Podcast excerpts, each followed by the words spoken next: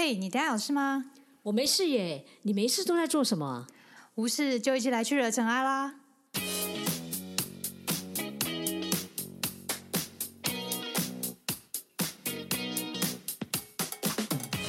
我是导任，我是 Sandy，欢迎来到无事惹尘埃。大家好，我是导任。大家好，我是 Sandy。我们来到新年，当然大家知道新年都要干嘛呢？新年最重要一件就是跨年，但是我们已经跨完了对，那我们现在要过的是农历的，那年。对，大家每次到一个新的年都会做一件事情，吃年菜。不是，就是你是在脸书上看到，大家都会回顾去年，然后展望新的一年。你有没有在你的脸书上常看到这样子的？有啊，他们嗯他们好像自己会跳出来说，哎、回顾你一年，然后开始就是那个照片，就是各哦，种。不是，我说的不是，我说的是你的朋友我的朋友怎样？会不会在 Facebook 上或 IG 上发这种文？你说哦，回顾一年我做了什么，然后我未来什么？对对啊，会有啊，但不多啦，不多已经不多了，我告诉你，因为嗯我的朋友很多都是讲师、老师们，啊。嗯，超多的。讲师圈的文化吧，一定要这样啊，这样才有讲师的 feel，不是吗？这不是不是，我们都是会去盘点一下去年大家到底做哪些事情。嗯，也是啊，对，这让我想到我们的主管前一阵也在讲说，各种盘点，年终盘点就是要为了展望未来。对啊，因为这样才会知道说你到底有没有做到，或者是说用一个词，我不知道，因为这个词哦，在那是用大陆的用语，我不知道台湾到底要用什么用语，你说说，叫复盘，有啊，我们也有啊，没有，我们也觉得很有初。盘、复盘跟，没有，没有，没有，没有没有不一样。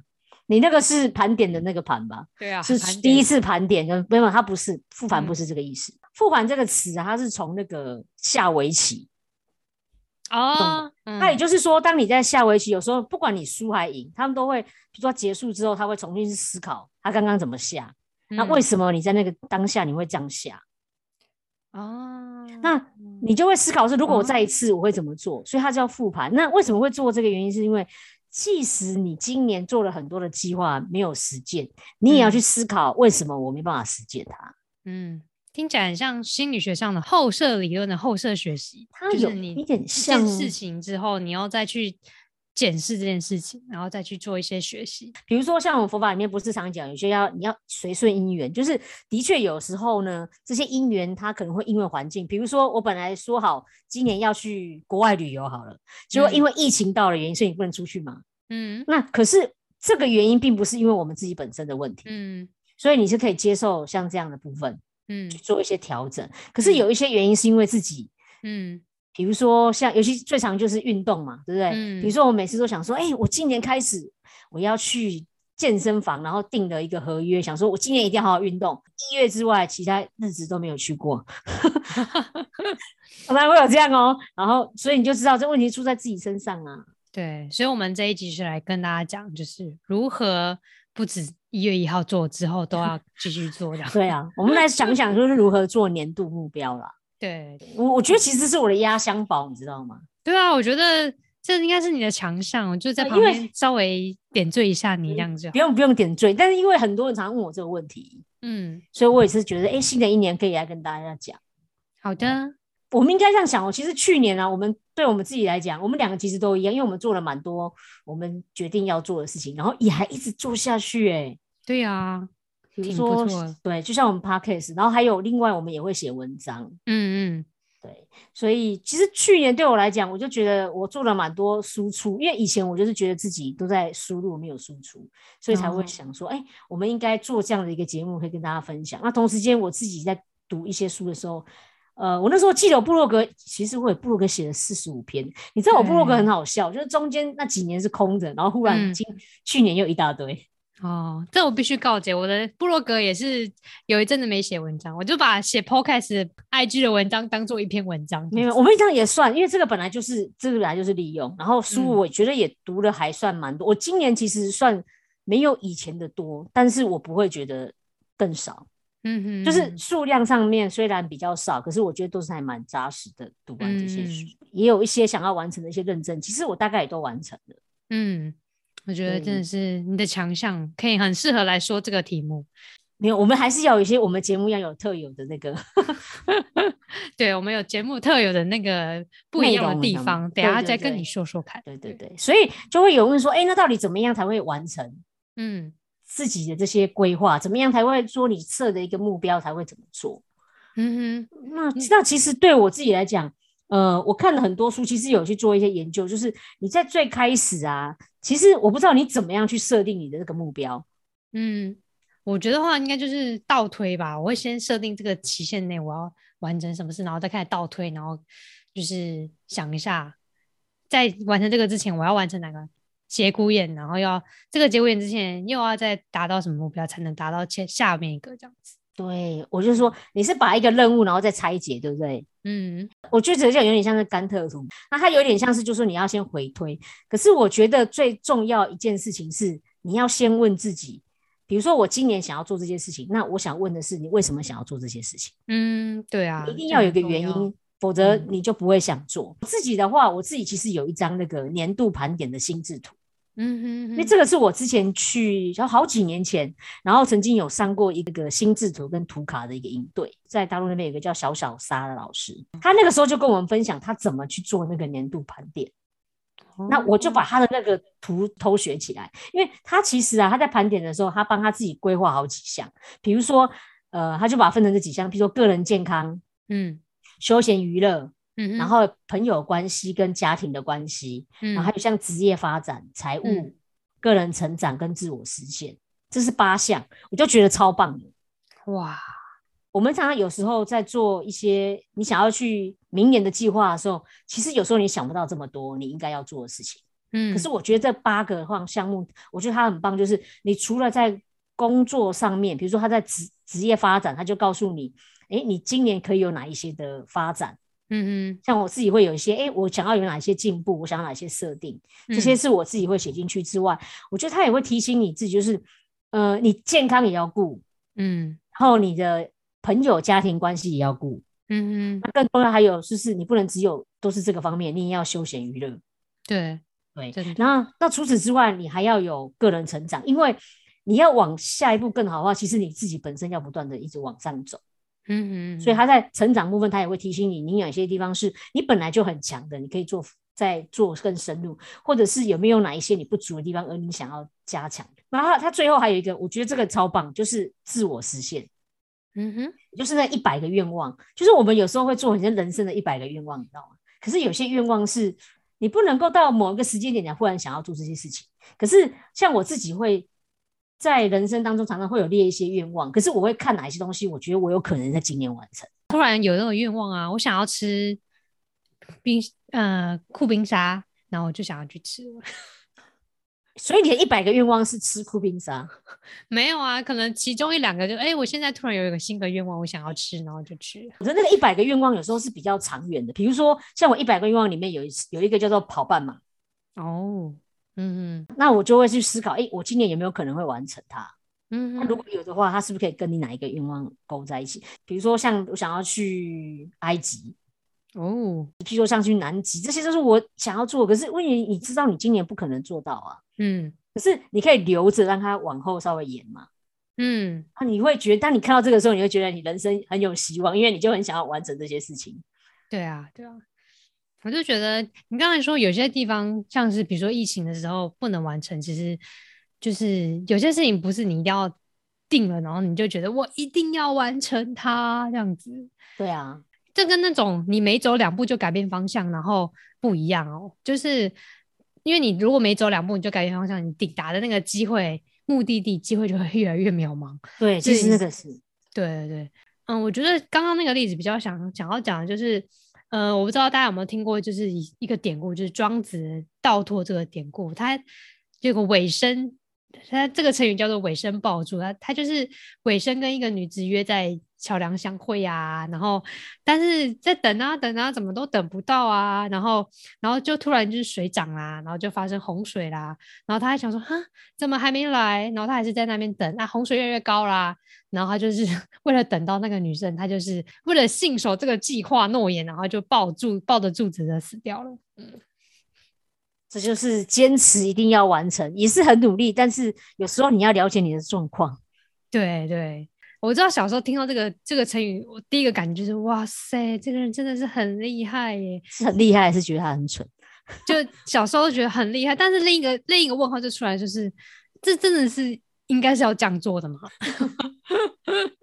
对，然后觉得长到觉得嗯越来越懂，就是嗯其实应该是不用这样，因为你的目的不是在于计划，而是你计划的目的是什么？像这个例子就是你计划的目的就是你想要多见这个女子嘛，就跟她见面。那你如果死翘翘的话，你真的是就不会再跟他见面了。对，这个真的是这样。你知道我那时候看这几个表，可是我们都会说，像这个表，你大概每三个月你要去盘点一次。嗯嗯嗯，因为你知道有些变化，比如说我我现在举个例子好了，就好像我之前其实想要挑战那个百月嘛，嗯，那其实我自己就会写说，哎，我大概比如说我想上百月，那有时候我就会想说，那哪些东西是对我初学者很容易？然后我就发现合欢群峰好像蛮容易的，而且一次可以挑战三组，所以你就要帮你自己去设这个目标，比如说四到六月这样子。那你怎么知道合合欢群峰是蛮容易的？因为你要上网查。因为你为了要完成这个目标，你要去查可能性。我总不能刚开始就说，哎，我想要去爬那个，比如说七天的那一种，有没有？什么奇来，什么难？没有奇来还算没有那个，那算简单的。我是说那个真的有的是去爬那种是七天完成的，那种你就不能，因为他对你的目标太远了，你不能这样跳着它。所以你要去思考我可能完成的事情。可是就像你刚刚讲的，如果今天疫情来，那你怎么办？你就要回去思考一件事情：我为什么想要挑战它？有一个原因，有可能是因为我想要我的身体健康嘛，对不对？那现在因为疫情原因，你不能爬山了。嗯，那可是你要回来是身体健康，一定非得要在今年完成爬山吗？其实不见得嘛。你可以也许想说，哎，那我没有可能在网络上面找一些网络的跳舞的课程。你很清楚知道是你的背后还有一个原因在，嗯，然后你要去完成它，但是你是可以接受。不断的稍微去调整，可是它没有离我的原本的目标是远的哦，因为我的目标本来就是身体健康。嗯，对啊，对，就我觉得其实我们提出这些计划，基本上都是希望成功的嘛。计划可能让你深困其中，因为你只能根据你当下知道的做出计划嘛，然后没有人够在未知当中计划你未来的事情。那你的计划就意味着就是你明天。基本上你就是按照你今天的一个扩大版这样子，你某种程度你也是排除了你还未进入你体验中的其他可能性这样子。对，没有错。所以你看到你刚刚这样讲的话，你把它拉回去思考一件事情，是你刚刚说大家都想要成功，那有没有有时候你会不知道到底什么叫成功？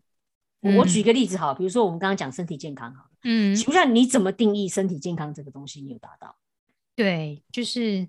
有的人觉得他身体健康就是我只要能够站着走路，他就是。对，商学院里面其实就有一个很有名的一个名字叫 SMART 原则。嗯哼，他就是说，其实你要帮这个定义，要怎么样定义它？是说，哎，我是 OK 的。比如说，我说身体健康，你可不可以帮自己用体重、体脂肪设一个标准在？也许它就是代表那个事。又或者是说，哎，我今天其实想要多运动，那你就帮自己定，比如说一个礼拜我就运动两次。嗯嗯，它就是一个目标。在那边，让你可以觉得，哎，我今天可以去做。嗯，刚刚我们讲的是说，你除了平衡这些点之外，你接下来要做一件事情是帮你，我自己会帮我自己每一季去设那个，真的就是所谓的关键指标，你知道吗？这真的就很商学，真的好好专业名词。对，但是这个就是你要才知道你自己有没有可能，比如说像我们自己做 podcast 录音，我们的关键指标就是我每周一定要出一集嘛。嗯嗯。因为这个就是有没有做到跟没有做到这件事情，嗯，所以你就很清楚知道，哎，我就是要完成这件事情。可它这个好处也就是让你就是说，哎，我知道我的目标完完成这，我们会录两集嘛，所以我们就知道我们要怎么样做，它才有可能是实践的。有人会说，这个目标会不会让你看起来太，就像你说，啊，好像有点像太约束是什么？它会帮你分散掉你的不必要的一些，对，或者是说我们在规划的时候，你知道，如果你都没有规划这些东西。呃，你会不知道到底该怎么做，所以就像你刚刚前面有讲到说，其实我们把整个很多东西是一个专案，可是我们可以把它分下，你就知道原来我每天或者是每个礼拜，我只要注意到运动两次，其实你在一年过后你就已经完成。嗯，对。那边就是会提供很多各种方法，像 SMART 的方法，还有什么心智图的方法。你知道，这就是商学院学生训练出来就变成这样。果真是厉害。呃，但是我觉得也很好，因为我觉得它跟佛学其实也有些关系啊。就是我常常会听到，就是有人讲说随顺因缘这件事情。嗯哼，就是随顺因缘的意思，并不是指说我今天做任何事情真的就随顺因缘，嗯，而是我们尽力的在我们可以控制的范围努力去做。嗯，可是到底有没有真的是如你所想象的，或者是如你所愿，真的就是达到这么好？我觉得不一定。你要给自己一些弹性，是弹性在，也许那个结果并不是你所想的，可是有时候它对你来讲也是一个帮忙啦。对，嗯。对啊，就是先一种状况，就是你盯着你的目标，你坚持它，然后其他事情出现的时候，其实有时候只是为了实现那个目标，就是更往那个路上走，这样子。盯于那个计划的时候，其实计划又会变成一个一个有限的蓝图，你可能就是见树不见林，就是你按照计划没有问题，但是你要适时一个旁观者跳出来看一下现状到底是什么状况，嗯，然后不应该只是对计划产生一些什么所谓的身份认同，就是说。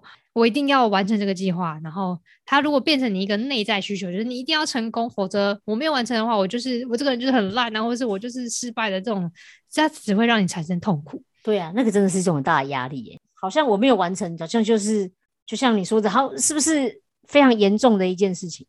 对它其实这下你就会遇到另一个问题，就是一个对于计划本来是要产生正向，你反而会产生一个比较负向的结果，就是你的热情可能会变成一个毒药。就是你的热情因为无法实现，然后就变得愤恨不平啊，这样的负面情绪可能是一种毒药。对，这个是真的。所以你知道有一本书叫做《从一趴的选择开始做你真正渴望的事情》，我觉得它这里面就有讲到一个很棒，它就是讲说，你知道我每三个月可以盘点，对不对？其实他会希望你盘点的时候会去思考你人生的价值。嗯哼，比如说像我一直埋首于工作部分，然后你会发现，哎，身体健康其实对我来讲很重要。嗯，那你就跑偏了嘛，所以你要记得把它拉回来。嗯嗯，然后而且就像你刚刚讲，如果我知道我人生价值是什么，当我去做这些事情的时候，你反而也会觉得我很开心，因为我不就朝着我人生的目标或者是我人生价值的事情就要去走。嗯嗯，对，它不会成为一个约束了。嗯，就是对你有这个你的价值之后，你才能判断，就是哦，我这时候是不是该放弃，或者是他。换个方式来处理，还是我要继续坚持到某个程度，我才能看到一些后续的一些更多的发展，我才适合再跳掉跳到另外一个状态这样。没错，所以我真的是觉得，就是大家在对于目标设定的时候，你不要忘记自己的价值，然后还有如何去跟你的实行的项目去做勾结。可是我觉得啊，会让我们没有办法完成，其实还有一个原因，诶，是因为。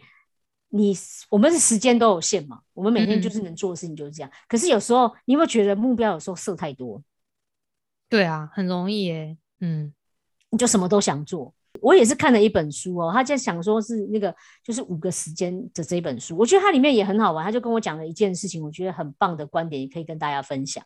他就说，第一个就是你要先清楚知道你这一天来讲，到底哪三到五件事情是你要做的。其实很多书都会讲，就是你确定，就你一天就是只能完成最重要三件事情，你就只能设这个。另外一个我觉得最棒的一个概念是，他会告诉你，你能不能够用一件事情去完成所有你想要做的事情，都把它勾结在一起。哇，这听起来好像就是假设我今天要出门去 Seven 买东西，然后就开始算，我在路上我会经过药局，可以先买什么？那个少了那个盐巴，我要顺便一路上买什么？然后到了 Seven，我又可以再买什么？然后再回来这样子。不是不是不是，它它的勾结不是这个意思，它的勾结意思是说啊，你可以让你一件事情就是发挥到最高效益。这个是我很常做，比如说我们这样讲哈，我们不是录 Podcast 对不对？嗯。那为什么我们有时候会想要去录一些电影啊，或者是音，就是电视剧这种？因为我们本身来讲，你看我刚刚讲休闲活动，它本来就列在我里面。嗯。可是当我在看这个的时候，我同时在做休闲活动，可是我本身也可以成为 podcast 的节目，然后它本身也可以成为我部落格的内容。嗯嗯。你会发现，它就一次可以勾在一起。对。你甚至去看电影的时候，还可以跟朋友一起聚餐。你有没有觉得你已经一做一件事情，把所有事情都塞在里面？可是我只要做一件事情。嗯，可以把它弄在一起，真的是需要一些智慧把它排在一起。对他们就这样讲，他们说，比如说他们我那天看到有个举例很好笑，就是说，比如说你每次在看书的时候，在那边敷面膜，哦，但是同时间你看你有智慧增长跟那个没有实际的脸部 脸部脸部皮肤的那个对对对，你，看多好，就是他就是说，其实你要让你自己去安排，也就是你要有意识上面去做一个安排，不要你今天想做什么就忽然做什么，你反而就跟无头苍蝇一样，你会让你自己很累，嗯，真的，因为你没有那个目标。所以大概其实每三个月，我大概真的就把行程就一季一季排差不多次这样。差不多，就是你大概要做的事情，其实大部分也都大部分都安排进去，就是会有一些弹性，但是主要事情其实还是跑不掉了。哇，真的是难怪每次都觉得哇，你各种生活都是充充实满满。就是行事力很满的意思。对呀、真的想到好像跨年前吧，然后就搭到一辆计程车在新竹那边，然后他就说叫做什么暖心计程车，还还还上新闻哦。就想说总会搭，因为我一进上那辆车，我就觉得哇，这辆车很不一样，司机还出来帮你开门，服务超好的。然后想说吓到，然后进去，然后还放音乐，然后就是那种国家剧音乐厅放的那种，就是呃钢琴啊，然后弦弦乐啊。然后一进去，然后还有各种零食 bar，然后后面还有那个饮料箱给你用哦，可以拿饮料出来。哎、你讲真的还是假的？我讲真的，真的。然后？我就想说这这辆车是怎么回事，然后后来那个司机才跟我们讲说，他是有上新闻的，就是他是叫做暖心计程车，就是你上去可以免费拿它上面的呃饮料跟食品，然后而且它还有什么还有胃药啦，然后还有那个什么牙线棒啊，反正就各种就是很很 服务超好。你讲胃药，我笑了。你看，连这个都帮你准备好。对呀、然后我们就说为什么就是怎么会准备这些？他说因为新竹嘛，他说那边很多商务客，然后他说他们其实竞争蛮激烈，然后都会做好，就是服务会做到更更克制化，然后他们这样就是就会有人预约，然后他就给我看他手机上面 Google 的那个 表单，然后就哇塞，就已经预约满满了哎、然后我就刚才想到你说那个 行程表满满，我就想到突然想到那一幕，就是他的哦行程表全满这样子。其实这个是真的，因为我那时候我们之前在帮很多老师的时候，其实他们都有固定的嗯计程车，因为他们都知道他们的习惯，嗯而且有一些像计程车司机，他们也会知道这个老师，比如说有的老师，因为他在车上，他其实在休息，或者他在准备思考嗯，他要他要讲的东西，他不喜欢打扰，嗯，所以原则上像每一个司机，或者是有的老师就喜欢聊天，所以让他们都很清楚知道这个人客人的习性是什么。所以因为你对这种安排，他们会当然是喜欢你啊。对啊，所以我就觉得哇，这这也是要有这样的条件，他们才能做出来。要不然，如果比如说在可能偏乡，比如说屏东或者是 哪里，他们可能这样做，可能也没有人一定会指定到他，他这样做其实是赔本的。对啊，因为这个是新竹，因为很多都他们真的是商务的，出口碑，他其实就可以一直赚那个人家预约的那个，就就不用担心这样的问题。对，没嗯错。所以你这个要让我想，呃，我们在做很多规划的时候，其实永远都要记住一件事情，不要忘记学习这件事情。嗯哼，就像你刚刚讲的，其实你会就做很多的弹性调整，你会让你自己更好。其实学习也一样，就是你有时候会觉得我的时间为什么很满，都没有办法去做一个有效的利用。有时候是因为你真的不知道。嗯，像我这一次，就我在去年年底的时候，我刚好上了一个 Notion 的营队，嗯，就是真的一个月。跟大家讲一下什么是 Notion 吗？然后 No 啊，对了，Notion 就是一个应该算软体吗？就一个平台啦，对对，一个平台，一个一个、嗯。一个方式的，然后就是、嗯。那我那个时候去上的时候啊，我以前这样规划的时候，我大部分都其实只是用心智图而已。嗯哼，我是那一次上课的时候才发现，嗯、因为老师都把它用在那个用 Notion 上面去设计，然后我才发现，哇，这样子也很有效率耶。然后我自己这一次的时候，我作业的时候有印把我自己的东西放上去，嗯哼，然后你就发现可以提升那个你自己在规划上面，所以才会说，呃，我们虽然在规划里面，你也永远都不要忘记帮自己空一些时间，要记得去学习。嗯，哇，这样很赞诶！Notion 这个部分，我还不知道 Notion 可以用来规划的时它。超多，而且他们还有很多知识管理。因为像我们在做这个的时候啊，怎么样把我的节目或者是把我的输出的东西做一个连接起来？嗯哼哼，其实这个也是我那时候在里面学习到，哦，原来他们都可以这么做欸。然后我就先照他们的方法，之后我现在一直在调整我自己的模式。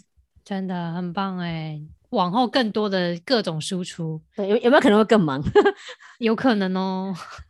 所以这个也不要忘记了。对，那所以像我们其实除了刚刚这样讲之外，我觉得还有一个也是在这本书，因为我那时候我刚好在读这本书，就是从一趴的选择开始做真正想要渴望的事情。这一本书里面，他其实也有讲到一件事情，哎，他讲说你永远也不要忘记要拥有一个信仰啊。这蛮特别的哦。指的信仰是一定要那种宗教信仰，还是哦？不是，他一个是信念。嗯，那为什么他会这样讲？是因为你知道，我们如果去做很多调查，跟你人生价值来讲，哪一些事情是有意义的？你会发现，很多人到后面就会选择像什么家庭啊、爱，或者是像朋友，他能够去改变他人的人生上面的改变。嗯哼，所以其实这就是一种信仰。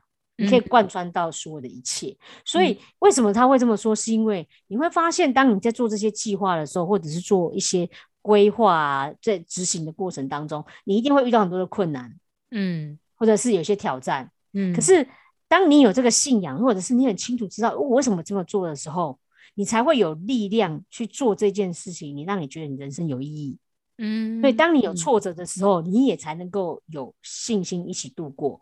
嗯，你会回想是，哎，我越来越清楚知道我这一生当中为什么而做。嗯，你这样的规划来讲，你才不会我今年做完这个好像哎没有什么关系，然后跟明年又有什么关系？嗯，可是当你知道，如果我今天是想要帮助一群人，或者是哎我今天想要发展这个事业，是因为我想要帮助这一群什么样子的人的时候，你会知道，哎，我明年要做什么，我后年想要做什么？嗯，你会更有人生的目标。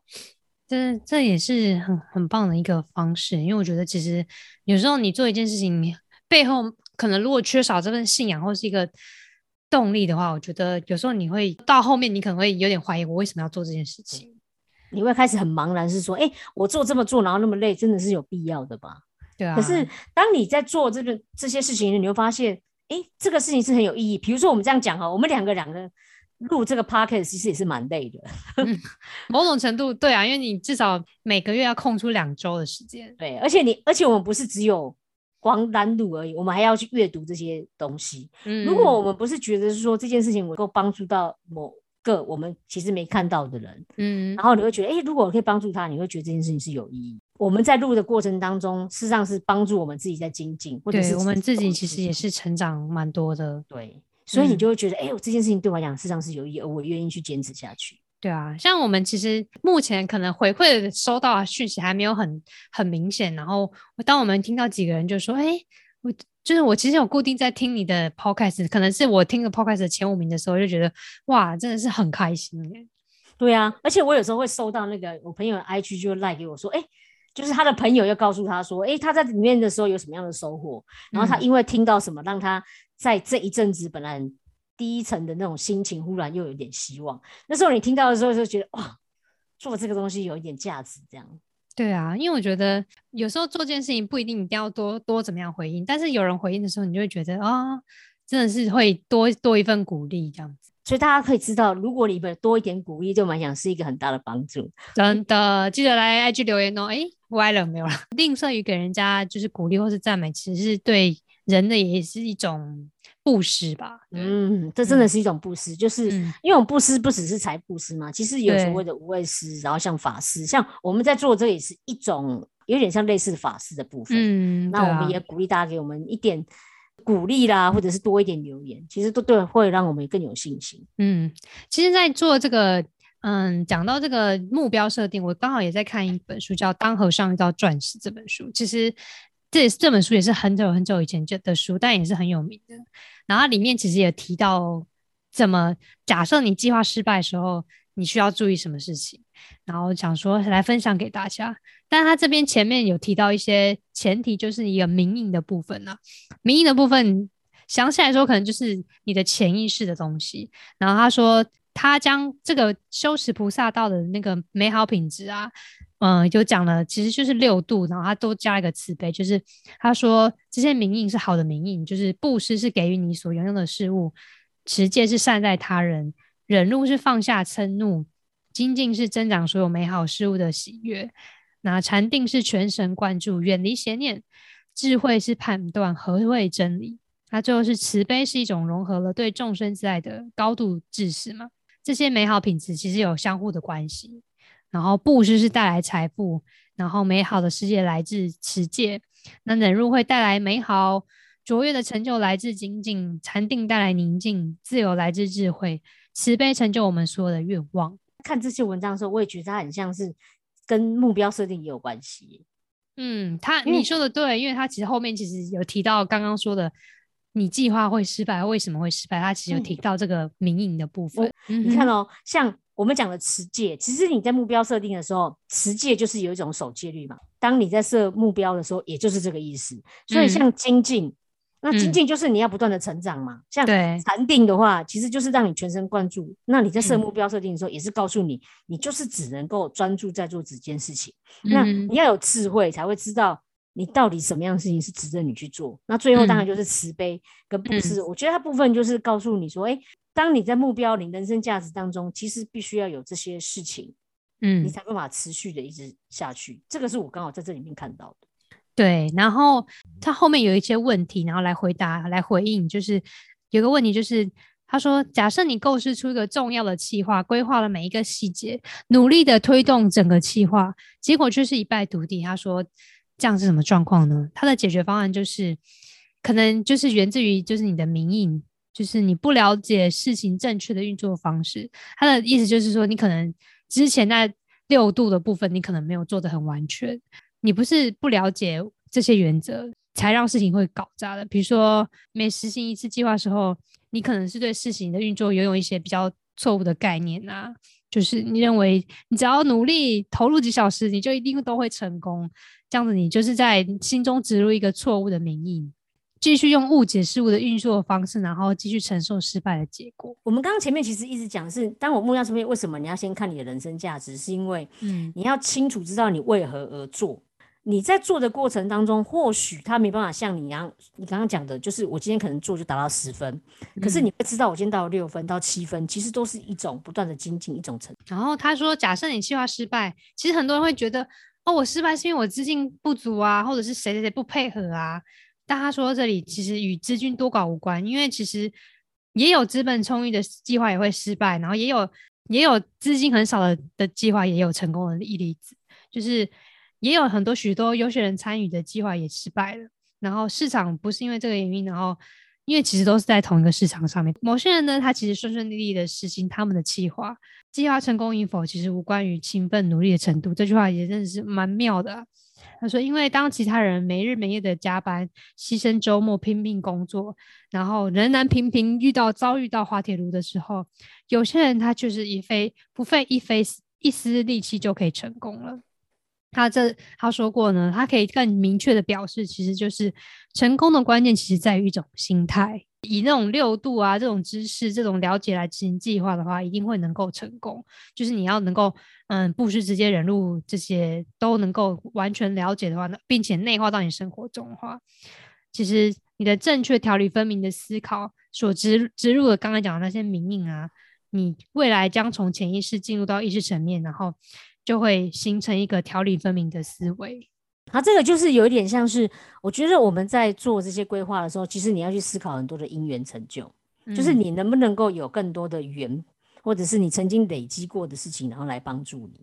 嗯，那当初那他们来帮助你，你会发现，像有的人会觉得，哎，为什么我身旁贵人这么多？或许你身旁也有贵人，但是你只是从来没有注意到，或者是你没有去做一些连接，不断的去累积这些因缘，也就是你的。在做很多的目标设定的时候，它都是需要很多的缘分来成就它。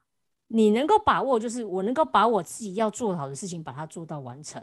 那这些没有办法的东西，有时候呢，有时候是因缘没有到，又或者是今年没有适合，可是不等于你明年做不到。可是明年做到了，也不是代表你今年的是明年的原因。有时候可能是因为你今年的努力。对他说的这。几个七个美好的特质嘛，要持续的做，因为有人可能觉得我只做了一个礼拜，你能觉得我想要看到结果，就哎怎么没有结果啊？这其实就像是一个你锻炼你自己健身的一个方式，你可能只健了七天，你就觉得我想要瘦下十公斤，这种愿望其实是差距太大了。对对，这个这个是真的，就是你这样的一个目标，你要每天要做什么样的事情去做，然后从当中不断的去优化跟调整，也就是从很多的小行动、小选择、小决定，让你都往前。那我记得，其实我以前有听过一句话，我就觉得还蛮有意思，他是说，我们每一个人都高估了我一年可以做的事情，嗯可是我却低估了我十年可以做的事情。嗯，对，真的，不断的让你自己能够更有力量，或者是不断的成长，我觉得就很像那个铁杵磨成绣花针，你知道吗？嗯就是你可能刚开始看你会觉得啊，我这个目标设定的也太太大了。嗯，可是当你把它变成小行动，然后你去持续做的时候，有时候五年、十年，其实那嗯累积出来路实上是很长的。对啊，而且我觉得刚才讲的那个七个七个特质，其实也不算多大，就是平常多练习这个部分的话，其实你慢慢的就会有累积这样的一个所谓的名印，书中所谓的名印这样的部分。这本书其实我觉得也蛮值得跟大家推荐，就是它是一个佛学的博士，就是在藏传拿到了一个格西的职位，但是他被他的上司安排到要去俗世俗世里面去当一个商人。然后他就是他一开始也不想要做这件事情，他想要在禅上山上禅修，但是后来他明白，其实到城市中其实也是一种修行。他就听了，他就把他佛法运用在嗯他的商界中，所以他就是说，一个佛学博士如何在商场中实践佛法，是这本书的一个精神。这本书上是非常有名，所以也许我们下次就可以讲这本书。对啊，我觉得真的蛮值蛮值得，就是分享给大家，因为其实现在很多。很多事情都是跟 经济、商业都有都有相关的。然后，呃，佛教的道场修行了十几二十年的一个很已经很高的学位的，然后跳出来到一般的商业当中，然后他是如何从零开始，然后到到一个很成功的一个商人这样子。嗯，没错。所以这个就是我们之后也许会想要跟大家分享的。但我觉得它就是刚好也跟我们这次的目标设定有一些相关系。嗯，所以就结束了一段来跟大家分享。嗯，好。所以我们今天好像讲的就差不多了。对啊，就是我们目标设定的部分，其实不只是设定这个问题，然后也是要心情跟心态上到有一些准备的。对，然后你要怎么样执行，跟最后结果之后要怎么样去做调整，我觉得它真的都是我们可以学习的。对啊，就是嗯、呃，如果你准备好你必要的一些情境，比如说嗯、呃，你。嗯，人啊事啊，其实都已经准备好了。那你的心态要练习专注。那我觉得，其实万事万物都会将为你所用，成功是绝对会发生的。嗯、对，这个就是其实提醒我们当下的重要。那我刚好有一句话，我觉得也不错，就是我当我在阅读的时候看到，他讲的是时间虽然免费，但它却无价。嗯，你无法拥有它，可是你可以利用它；嗯、你无法保有它，但你可以花费它。嗯，可是你一旦失去它，就再也找不回来了。真的，真的，我是觉得，哎、欸，很棒的一句话，就提醒我们，就是每一年你真的不需要帮自己做很多，可是你真的就是珍惜每个当下，你觉得你想要做的事情，嗯，然后不断的去做修行，这样子，嗯，调整，对，相信，嗯，你可能不论计划，嗯，成功或失败，其实它都有它的价值在。嗯，我们常常说，有些事情不是得到就是学到。嗯，所以也不需要真的太在意。可是我觉得你也要试着，因为有时候没有成功，我觉得你有时候也要检讨自己，哎，我是不是哪些地方其实还可以在更精进的部分？嗯，对，嗯，所以就是心态尽量保持正向，然后用学习跟能够获得的方式去检视一下你去年的事情，然后展望你的未来，这样子。好，那我们今天的节目就到这边。好哦，感谢你的收听。那如果喜欢的话，或者是也分享你们新年计划给我们，我们也很想知道，哎，大家新年计划都会做什么？对，如果你有什么样的疑问，也欢迎您提供出来，可以留言给我们。对，感谢你哦。那我们就先在这边跟大家说拜拜啦。好，拜拜，拜拜。